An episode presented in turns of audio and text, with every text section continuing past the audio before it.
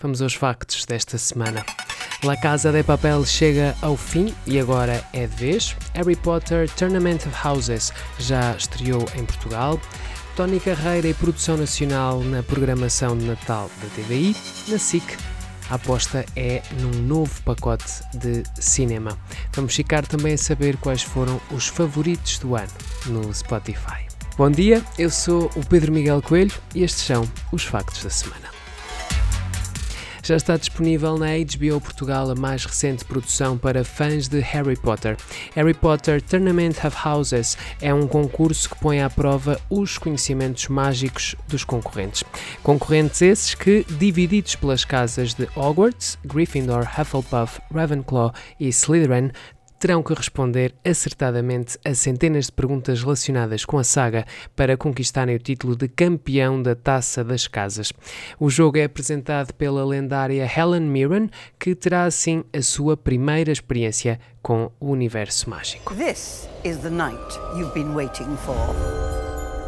I'm Helen Mirren, and I have the absolute pleasure of being your host for this rather magical event. Gryffindor, Hufflepuff, Slytherin, and Ravenclaw. They'll compete in a head-to-head trivia match about all things Potter. House versus house. O Spotify revelou com grande pompa e circunstância os mais tocados de 2021.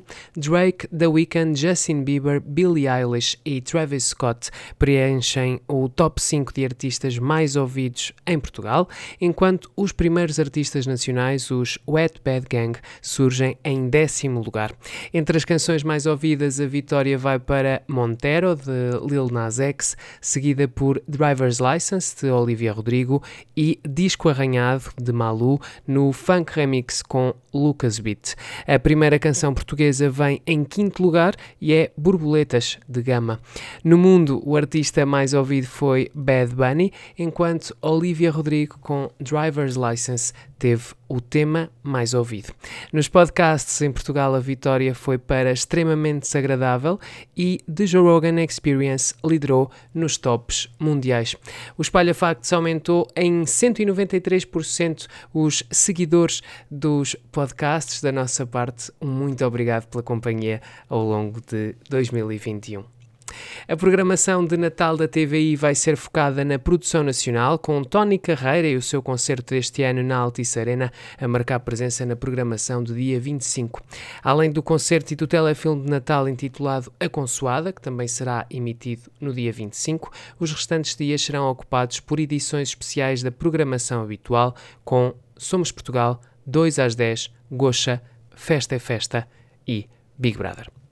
Na SIC, o cinema volta a ser o prato forte. Entre as estreias contam-se A Vida Secreta dos Nossos Bichos 2, Bohemian Rhapsody, Velocidade Furiosa Hobbs and Shaw, como treinares o teu dragão, o mundo secreto, as aventuras do Dr. Dolittle, monstros fantásticos, os crimes de Grindelwald, o apelo selvagem e ainda o quebra-nozes, a verdadeira história. Haverá também espaço para o regresso de clássicos, como os dois primeiros filmes do franchise Sozinho em Casa. A RTP ainda não anunciou as apostas para a época festiva. La Casa de Papel despede-se dos espectadores a partir desta sexta-feira, dia 3. A série espanhola que abriu portas para reforçar a ficção não inglesa no catálogo da Netflix despede-se cinco temporadas depois e com um legado incalculável para o desenvolvimento da ficção no país de origem. O primeiro episódio de todos demorou 26 dias a gravar. Todos os restantes dessa temporada demoraram 14 dias cada um. Com a entrada na Netflix, o orçamento aumentou e nas últimas partes os episódios demoraram a gravar entre 21 e 23 dias cada. A Vancouver Media, a produtora da série, tinha faturado 8,8 milhões de euros em 2017, que foi o ano em que a série estreou na televisão através do canal espanhol Antena 3.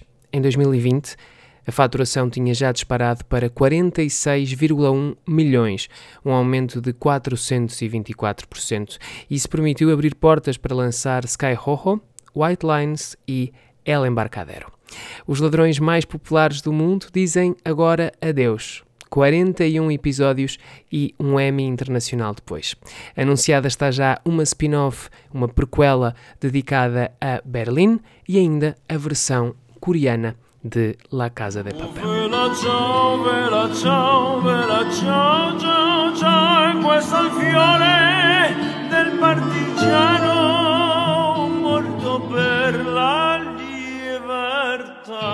A grelha de podcasts do Espalha Factos muda a partir desta segunda-feira, dia 6, e para que não percas nenhum episódio dos teus preferidos, toma nota, pode ser nota mental. À segunda-feira chega o Fita Isoladora, onde eu, o João Malheiro e o Tiago Serra Cunha comentamos os temas da semana com convidados e alguma aleatoriedade à mistura. À terça chega o especial Big Brother, que até ao fim do Big Brother, em dezembro, vai ter os comentários da Joana Balsa e do Sérgio Saavedra, moderados pelo Pedro Cardoso, para discutirem atrevidamente todas as emoções da casa.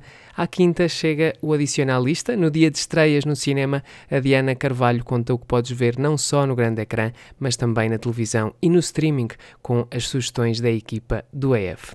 Às sextas, estamos de volta com toda a informação, o resumo das principais notícias em Factos da semana.